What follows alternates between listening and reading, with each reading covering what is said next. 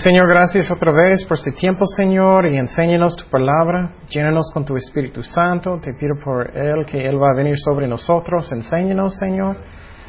Y habla en nuestros corazones con claridad. Ayúdanos a entender bien las doctrinas que vamos a aprender, Señor, para que tenamos paz en nuestros corazones. En el nombre de Jesús, amén. Ok. Um, temas para hoy es uh, justificación, justificación y reconciliación. Reconciliación. Son los temas para hoy. Pero como siempre vamos a hacer un resumen. Y entonces, estábamos hablando semana pasada si tengo una buena actitud con, con pecado. Si yo quiero estar alejado de y lejos de pecado o, estoy jugando con tentaciones. Y hay una expresión en inglés, no sé si también en español, si vas a jugar con fuego, va a quemarte, ¿no? y es algo obvio, pero muchas personas están jugando con tentaciones y pecados y ellos van a sufrir, es como es. Y Dios no quiere que sufrimos, es la razón, Él dice que no debemos hacer algunas cosas que son malas. Entonces, ¿tratamos pecado si era como una enfermedad? ¿O estoy tratándolo como es algo que, quiero? Entonces, tenemos que tener un, temor de Dios que es sabio, es sabio, para respetarlo, para obedecerlo. Y es porque Dios nos ama. Él sabe lo que es el mejor. Pues si eres un buen pariente y dices a tu hijo, hijo, no pon tu, tu mano en el horno. es por amor, ¿no? Entonces lo mismo con nosotros. Dios dice no hace eso porque Él nos ama. Él no quiere que vamos a tener ah, dolor. Y a mí no me gusta dolor, entonces sabio está lejos de tentaciones. Y por amor de Dios también. Entonces hablamos semana pasada que es el más sabio cosa que podemos hacer en la vida. Es obedecer a Dios. Muy bien, obedecer a Dios miramos los ejemplos de Noé, de Abraham, de Cornelio, que ellos tenían temor de Dios. Y mira qué bendecidos en sus vidas, porque ellos tenían temor de Dios. Es chistoso, son cosas que son tan obvios, ¿no? Pero muchas veces estamos jugando y no estamos obedeciendo. Y debemos obedecer. Y hablamos de la doctrina de propiciación, propiciación. ¿Alguien recuerda qué es eso? ¿Mm? ¿Mm? Satisfecho, muy bien. Que Dios está aplacado. Dios está aplacado. Es porque la ira de Dios, Dios está enojado con pecado. Y recuerdas, la ira de Dios está llenando en un, como en un vaso. Más y más y más y más. Pero cuando Jesucristo murió en la cruz, es como Él metió en medio, aunque, aunque el Padre mandó su Hijo, en medio de su ira para que la ira de Dios no van a llegar a nosotros, gracias a Dios. Eso es propiciación, que Dios ya está aplacado, satisfecho. Y también este provee un, base para bendecirnos. Aprendemos eso. Y la palabra en hebreo para propiciación era qué? Capore, capore, un acento en el O, en el O, capore. Significa tapa del arca, tapa del arca, misericordia, el lugar de misericordia. Y entonces es el propiciatorio. Um, y es el lugar donde ellos pusieron la sangre, de, de donde uh, Dios está aplacado su ira. En el Nuevo Testamento miramos tres palabras por propiciación. El primero es que hilasmos, hilasmos, acento en la O. Entonces, eso también es propiciación, también es ah, la tapa de la arca, también que Dios está aplacado. Y entonces, eso también es más específico, es que Dios cambió como un pecador por nosotros. Él no tenía pecado, pero es que Él estaba en el lugar de nosotros um, con uh, nuestros pecados cuando Dios uh, derramó su ira sobre Él. Entonces es hilasmos. La segunda es ¿qué? y la asterion, y la asterion. Eso significa también lo mismo, propiciación, tapa del arca, que Dios está aplacado, pero eso es el lugar de propiciación, el lugar de propiciación. Y el tercero es, ¿qué, qué palabra en griego? Y las comai, muy bien. Y eso significa lo mismo, propiciación, pero que Dios ya um, está aplacado. Dios está aplacado. Que Él mismo, después de eso, en su persona. Y entonces, a través de Jesucristo, la ira de Dios, gracias a Dios, no va a venir a nosotros. Ok, también hablamos de arrepentimiento, que hay mucha confusión en arrepentimiento. Muchas personas piensan que arrepentimiento es solamente uh, llorando nomás. Eso no es arrepentimiento. ¿Y uh, arrepentimiento es qué realmente? cambiar de, dirección. Es que empieza en el corazón y en la mente y llega a un cambio en, dirección, en acciones. En fruto, sí, exactamente, fruto real. Y también uno más, la última cosa que es el más importante, que llega a qué? Vas a cambiar en la dirección de qué? De Dios. Vas a cambiar, quieres arrepentir con Dios. Porque miramos que alguien en, el mundo, a veces personas hacen cosas malas en el mundo y ellos sienten triste, ¿no? Y a veces ellos paran también. Pero ellos nunca cambian para buscar a Dios, nunca piden perdón a Dios. Entonces eso no es arrepentimiento. Entonces Jesucristo dijo en Mateo 9, ups, en Mateo 9:13, Mateo 9:13, no he venido a llamar a justos, sino a pecadores al arrepentimiento. Entonces Jesús está buscando por arrepentimiento real. Y arrepentimiento falso, hablamos de eso. ¿Qué son? Es el, ah, ¿Cómo se llama ah, el arrepentimiento falso? Es una tristeza de qué? Por las consecuencias, pero que no Sí. Sí. Es el tristeza del mundo. El tristeza del mundo. Y entonces, es que solamente sientes triste. Ay, tengo problemas, tengo cosas en mi vida. pero no quieres arrepentir. ¿Qué es un ejemplo en la Biblia? ¿Una persona? Es de Saúl. Esaú, Esaú. Él tenía muchas lágrimas, pero él nunca arrepintió. ¿Qué es otra causa de, de eso? Orgullo, orgullo. No hice nada malo, hice todo lo bueno, estoy haciendo lo que Dios quiere. Es un engaño. Y podemos engañar a nosotros mismos, ¿no? No estoy haciendo nada malo, estoy bien. estoy haciendo todo bien. seguro estás justificando sus acciones. Y otra cosa que personas hacen es que ellas dan la culpa a quién? A alguien. ¿Otra persona? ¿A quién más? ¿Hmm? ¿Tercero? Oh, sí, a la gente, sí. Y también a Dios, a Dios. Ellos dan la culpa a Dios. Ah, Señor, es tu culpa porque yo tengo tantos problemas y yo tengo razón para hacer malas cosas. Son mis circunstancias. Nada de eso es arrepentimiento. Y hablamos que personas pueden ir enfrente de la iglesia con lágrimas y todo y ellos nunca, nunca realmente quieren arrepentir. Y entonces lo que necesitamos ver, por ejemplo, Judas, él es un buen ejemplo. ¿Qué pasó con él?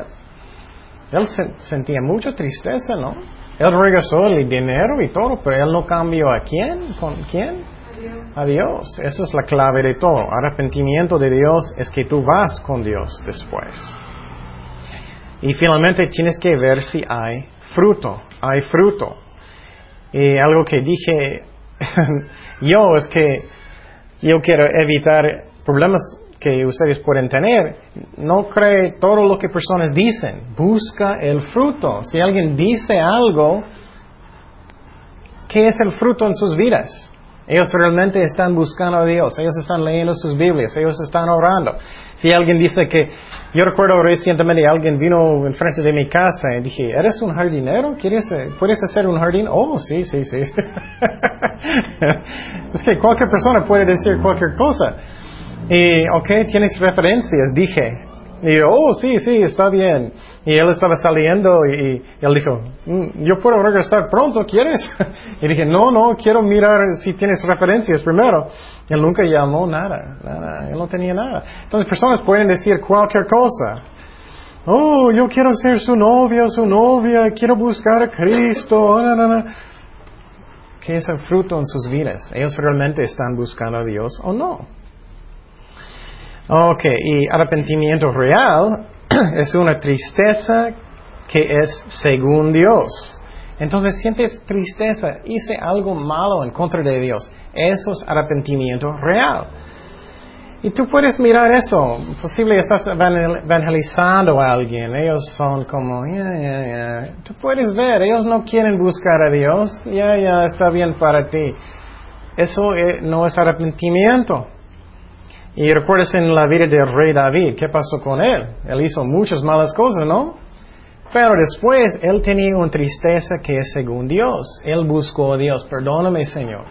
Aunque él era terco, primeramente con Betsabé por un año, él no quiso arrepentir. Y personas pueden decir que he pecado, he pecado, pero no significa nada si ellos no realmente cambian, quieren cambiar. Pero quiero decir claramente que arrepentimiento no significa que tengo que ser perfecto. Posible estás batallando con algo, estás orando, Señor, ayúdame, ayúdame, y quieres cambiar, estás haciendo todo lo que puedes. Eso también es arrepentimiento. Porque estás haciendo todo lo que puedes y posible todavía no tienes victoria, pero eso es arrepentimiento también, si es sincero.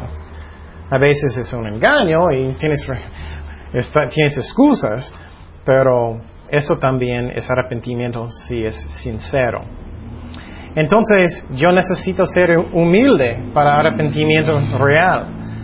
Yo he pecado, es mi culpa, no es culpa de mi perro, mi esposa, de, mi, mi abuelo, de mi familia, de mi amigo, de mis circunstancias, de mi papá. Nada de eso es mi culpa. Eso es como podemos tener arrepentimiento real. Y uh, finalmente tiene que ver fruto. Es que es la razón Juan Batista dijo, tienes que dar fruto de arrepentimiento para que es real. Y claro, arrepentimiento es un requisito para la salvación, pero también para un cristiano es un requisito para qué? ¿Para qué?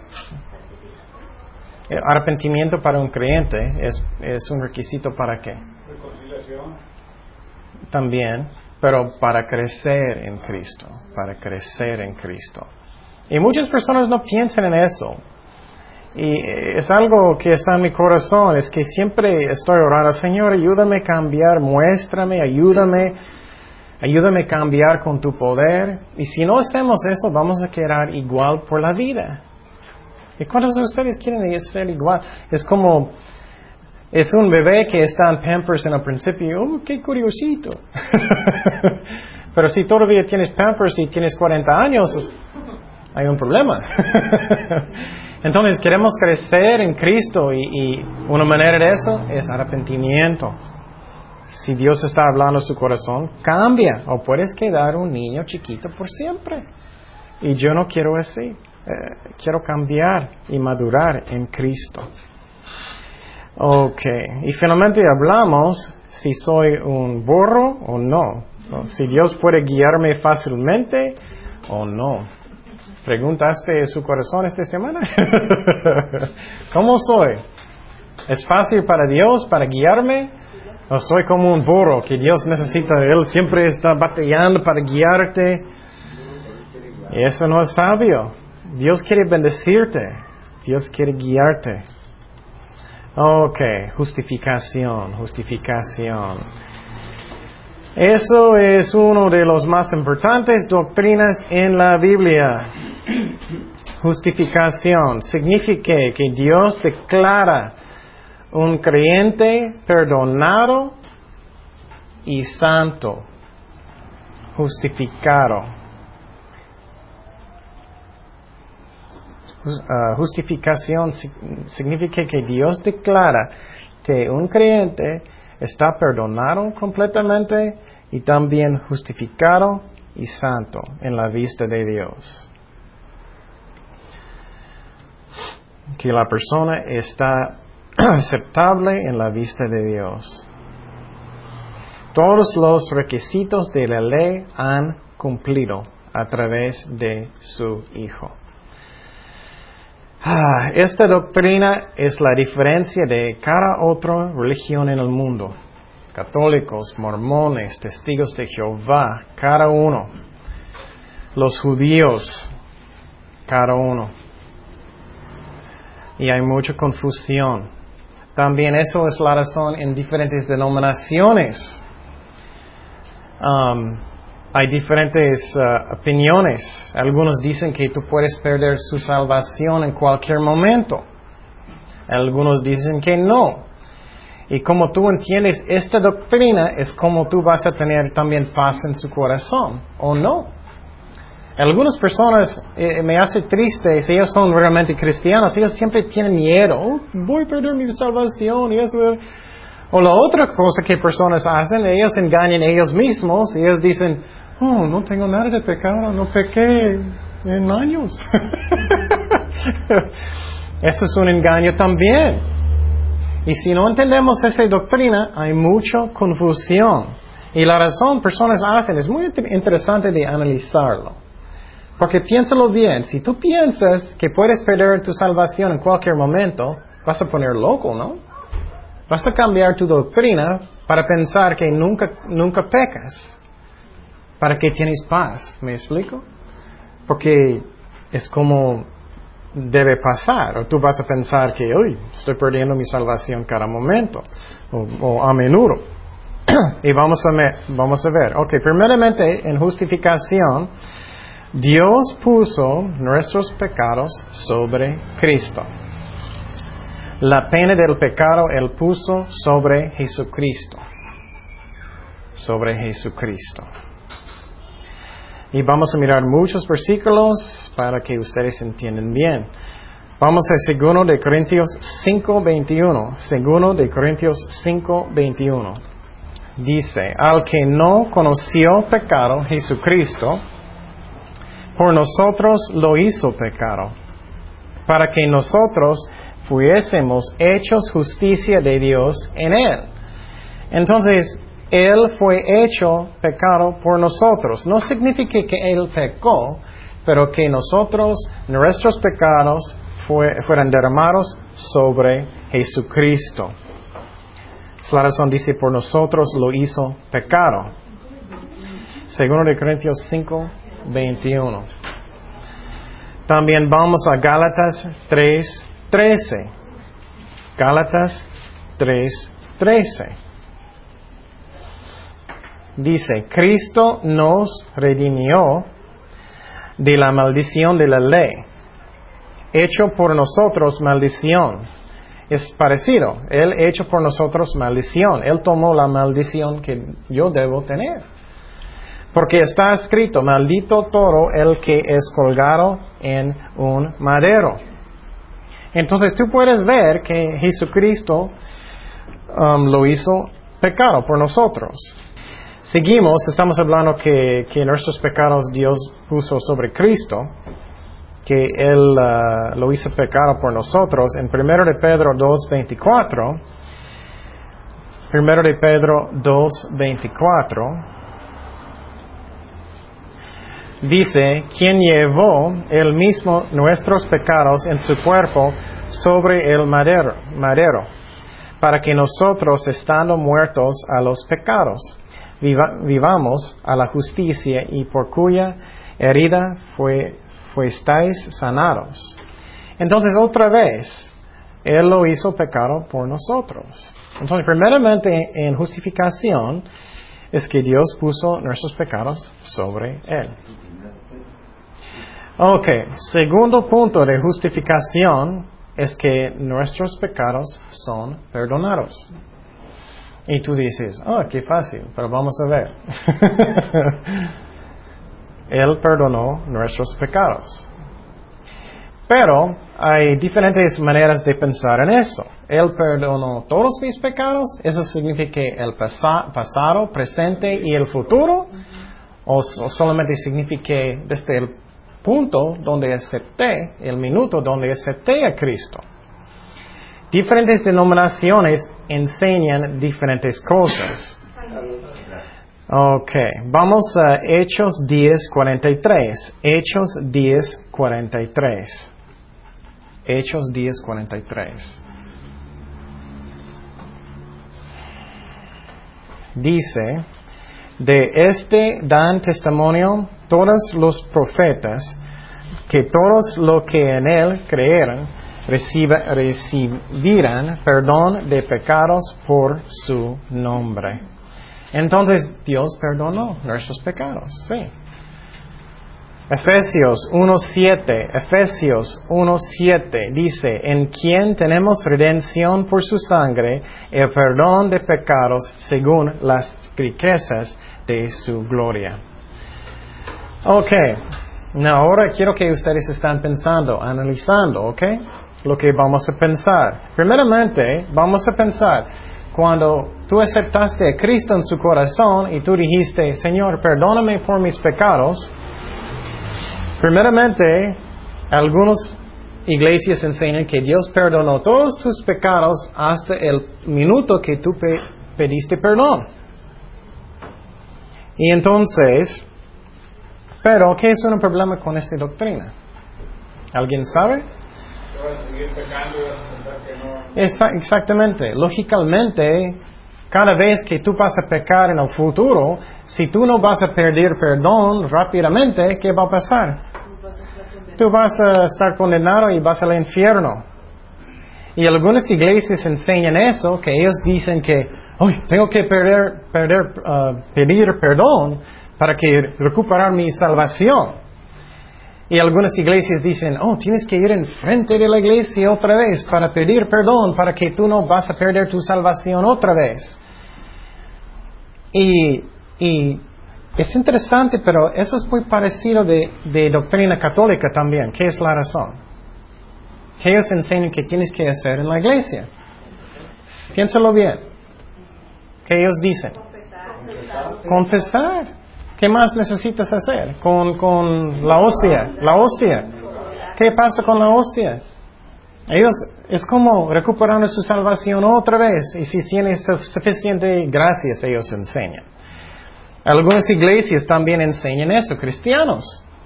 Es como cada vez que vas a pecar, tú necesitas pedir perdón otra vez para recuperar su salvación. Y lo que pasa es, lo, eh, algunas iglesias, lo que ellos hacen, ellos, oh, tienes que perdonar, eh, pedir perdón inmediatamente, tienes que ir enfrente inmediatamente para que no pierdas tu salvación. Eh, puede cambiar una esclavitud, ¿no? Porque tienes miedo. Pero otras iglesias, ellos cambian su doctrina, ellos cambian la definición de pecado, ellos cambian la definición de pecado para que solamente son cosas que que hago en propósito. Y entonces arminios enseñan eso. Y muchos nazarenos enseñan eso. Solamente son cosas que yo hago en propósito. Y cuando enseñas en esa manera, cambias la definición de pecado para que tú pienses que soy santo. Yo no estoy pecando. Yo no voy a perder mi salvación porque estoy engañando a mí mismo, que casi nunca estoy pecando entonces no estoy perdiendo mi salvación. ¿Me explico? Entonces, esa es una trampa que puede pasar. y que, ¿Mande? En una manera sí, porque tú puedes engañar a ti mismo que tú piensas que no, no estoy pecando, entonces no estoy perdiendo mi salvación. Es una justificación, sí es cierto. Entonces puede cambiar como una esclavitud.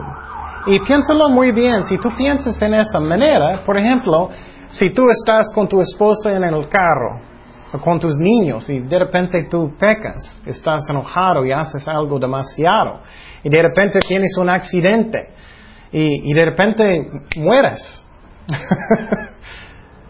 y tú no tenías tiempo para pedir perdón a Dios, ¿dónde vas a ir? Si tú crees que necesitas inmediatamente pedir perdón para que tú puedas ir al cielo, vas a perder tu salvación, ¿no? Ellos enseñan. ¿Y qué hacen los católicos también? Eso que es muy parecido. Purgatorio. Purgatorio, pero ellos también mandan un sacerdote antes de su muerte, que bueno que él está en, en ese tiempo, ellos enseñan para orar, para que ellos no necesitan sufrir tanto en purgatorio. Eso es un error grande cuando tú piensas, cuando pedí perdón yo, Él solamente um, perdonó mis pecados desde el punto donde acepté a Cristo, el minuto. ¿Me explico? Entonces, toda su vida puede ser una esclavitud o un engaño. Nunca estoy pecando o tú puedes estar en esclavitud. Hoy tengo que ir enfrente, perdí mi salvación, perdí, lo perdí, lo perdí, estoy suficiente santo hoy, ¿me explico? O la otra cosa es que Dios, cuando acepté a Cristo, Él perdonó mis, perdonó mis pecados pasado, presente y también futuro. Eso es lo que yo creo que la Biblia enseña. Si tú estás practicando pecado y no tienes nada de, uh, nada de convicción, nada de nada y encantas, no eres cristiano. Dice en 1 de Juan, un creyente real no puede continuar en pecado, no puede en 1 de Juan. Entonces, si eres un creyente real, no puedes continuar a gusto en pecado como en esa, en esa manera con excusas. Pero si es realmente un cristiano, Dios perdonó sus pecados pasado, presente y, y el futuro. Y vamos a mirar más de eso, cómo podemos saber eso. Vamos a Hebreos 9.12. Hebreos 9.12. Y en esta parte está explicando que Jesucristo murió una sola vez, una sola vez por nuestros pecados, no continuamente como ellos hacen en la iglesia católica.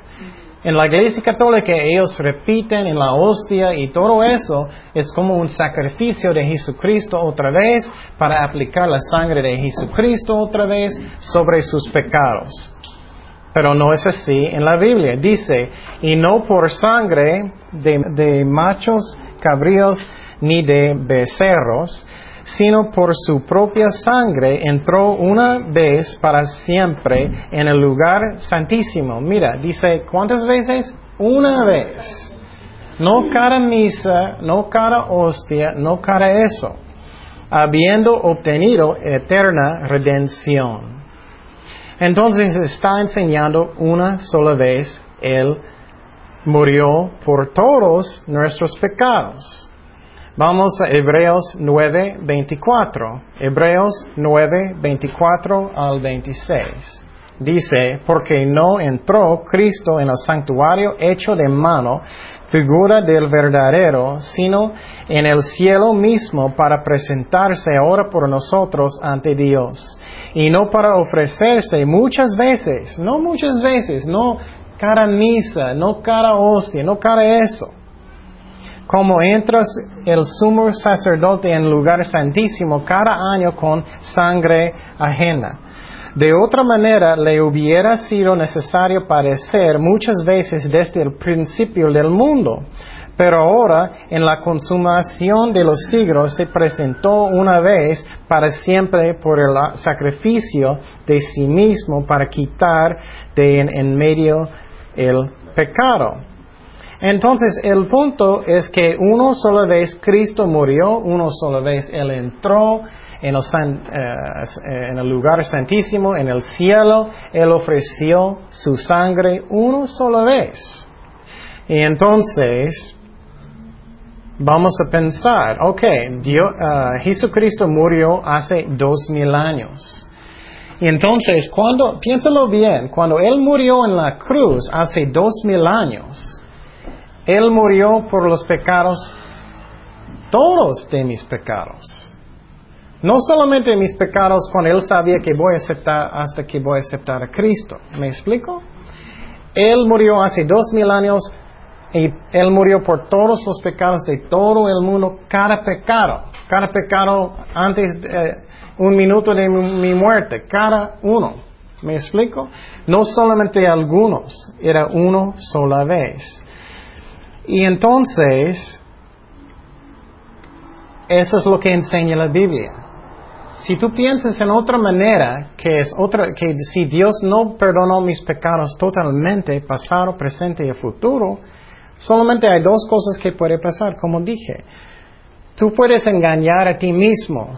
Pues estamos hablando de cristianos realmente cristianos. Tú puedes engañar a ti mismo y pensar que no estoy pecando casi nunca. Para que yo pueda tener mi salvación siempre. Y tú vas a estar siempre pensando que yo puedo perder mi salvación cualquier pecado, cualquier momento, pero no estoy pecando casi nunca. Es un engaño. Ya hablamos de pecado, lo que es. Y algunas personas tienen muchísimo orgullo, muchísimo. Ellos no pueden ver la verdad que cada persona tiene pecado cada día. Ellos piensan, soy santo, soy santo y no tengo nada de pecado. Conozco personas que son santos y es un engaño. Personas tienen muchísimo orgullo que creen esas cosas, no pueden ver. Y es triste porque Solamente Jesucristo es santo, ¿no? Solamente Él es perfecto, solamente Él no tiene pecado. Y, si vives en esa manera es como una esclavitud porque tú piensas, hoy tengo que ir enfrente en la iglesia otra vez. Otras iglesias enseñan, tengo que obtener perdón otra vez para que pueda recuperar mi salvación otra vez.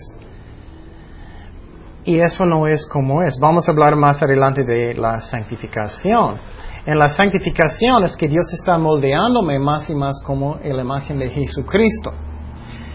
Y es como un niño. Estamos hablando de un cristiano real. Un cristiano real, ellos van a pecar a veces. Y, es como un niño. Ellos aceptaron a Cristo, ellos empiezan a caminar. Un niño chiquito, ¿qué pasa a veces con un niño chiquito? Ellos van a caer. Y Dios va a levantarlos y Dios va a enseñarlos cómo caminar bien con Dios. Entonces, eso es como es. Pero es una esclavitud cuando personas piensan eso, que hoy tengo que ser perfecto para que no voy a perdonar mi salvación. No, justificación es un acta de Dios. Explícame bien, es algo que hizo Dios. Si no crees eso, es que tu doctrina cambia como parecido como católicos. Yo tengo que ser suficiente bueno para entrar en el cielo. Eso no es cierto. Dios solamente necesita nuestros corazones. Entonces, cuando Dios, cuando acepté a Cristo, Él perdona mis pecados pasado, presente y el futuro. Entonces, claro, eso no significa, oh, qué bueno, yo puedo hacer lo que quiero. La Biblia enseña que si tú eres realmente un cristiano, tú no vas a querer de pecar. Vamos a hablar de eso en la santificación más adelante. Entonces, segundo, él perdonó mis pecados pasado, presente y el futuro. Ok, el tercer punto, el tercer punto es que Dios me dio su justicia. Dios me dio su justicia. Dios me dio su justicia. Entonces, eso es, algo hermoso, hermoso. Es que yo nunca necesito sentir, no soy suficiente bueno para Dios. No soy suficiente bueno para servir a Dios.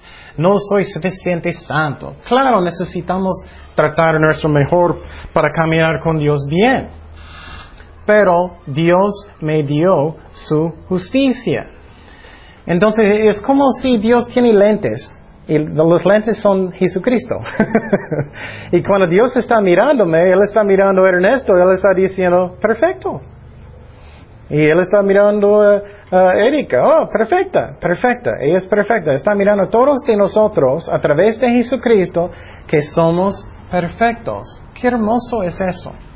Es porque Dios nos dio su justicia. Entonces, piénsalo bien, qué ridículo es para pensar que yo necesito ser suficiente bueno para entrar en el cielo si Dios me dio su justicia. Piénsalo muy bien, es ridículo, ¿no?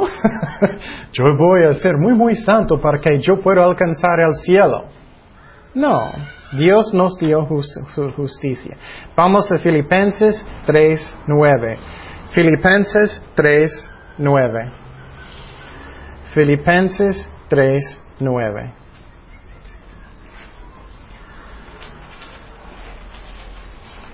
Y míralo muy bien, piénsalo, cada palabra, meditar en cada palabra. Esa es la diferencia de cristianismo y todas las otras religiones en el mundo. Dice, y ser hallado en él, ¿qué dice? No teniendo mi propia, ¿qué? Justicia, que es por la ley, sino la que es por la fe de Cristo, la justicia, la justicia que es de quién? De Dios. ¿Por la qué? Por la fe. Entonces Dios dio mi justicia. Dices claramente, no por mi propia justicia, gracias a Dios. Pero por ejemplo los católicos, ellos siempre están como tratando de ser suficiente bien para entrar en el cielo.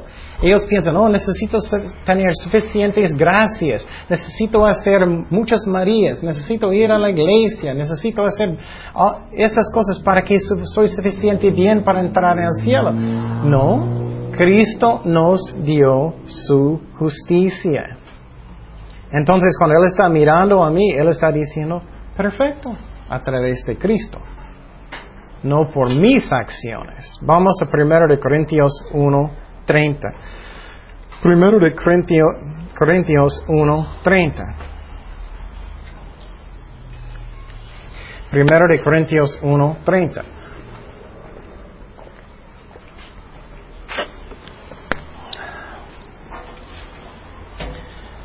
Dice, más por Él estáis vosotros en Cristo Jesús. ¿Dónde estamos? En Cristo Jesús. Eso es la razón, Él nos mira, nos mira como santos, como justos, porque estamos en quién? En Cristo. Dice, el, el cual nos ha sido hecho por Dios sabiduría que justificación, santificación y redención. Y entonces, por medio de la fe, por medio de Jesucristo, somos justos. Él me dio su justicia.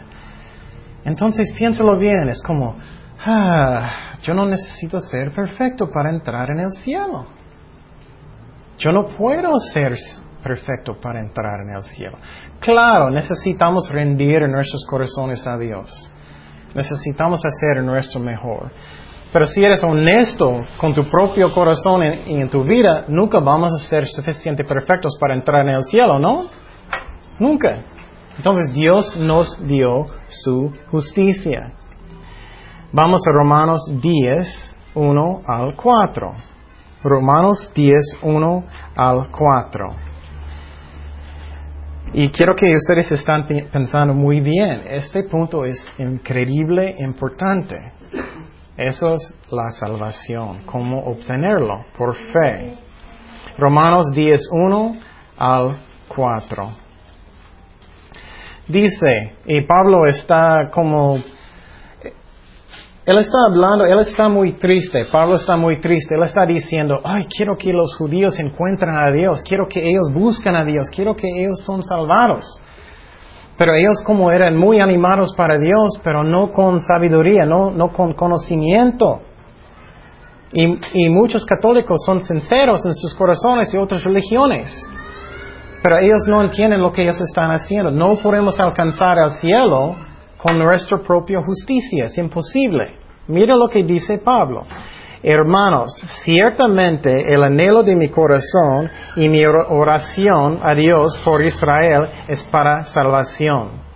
Porque yo les doy testimonio de que tienen cielo de, Dios, pero no conforme a la eh, ciencia, porque ignorando la justicia de quién? de Dios. Ellos estaban buscando a Dios con su propia justicia, no con la justicia de Dios. Dice, y procurando establecer la suya ¿qué? propia. Eso es lo que hacen los católicos y también algunos cristianos, ellos caen en esa trampa. No es mi propia justicia, no es que estoy portando perfectamente bien, no es que estoy haciendo todas las cosas bien. Y vamos a mirar más de eso, es la justicia de Dios. Y dice, no se han sujetado a la justicia de quién? De Dios, porque el fin de la ley es Cristo, el fin de la ley. No estamos bajo de la ley, para justicia a todo aquel que cree. Entonces Pablo está enseñando que los judíos estaban buscando a Dios, pero en ignorancia. Ellos estaban pensando, yo puedo alcanzar a Dios con mis propias buenas obras. Si estoy portando perfectamente bien, yo puedo alcanzar a Dios. Y Dios está diciendo, no, no puedes, no tienes la fuerza, no eres suficiente santo. Dios está diciendo, perdoné todos tus pecados, pasado, presente y futuro, y también te doy mi justicia. Es una obra completamente de Dios, es una obra completamente de Dios. Y con eso yo puedo tener paz en mi corazón porque Él hizo toda la obra. Y claro, no estoy diciendo, ok, bueno, yo puedo hacer lo que quiero. Pero si realmente eres un cristiano, no vas a querer de hacer todo lo malo. Si es realmente ha nacido de nuevo. Es como si, vamos a hablar de la regeneración semana próxima.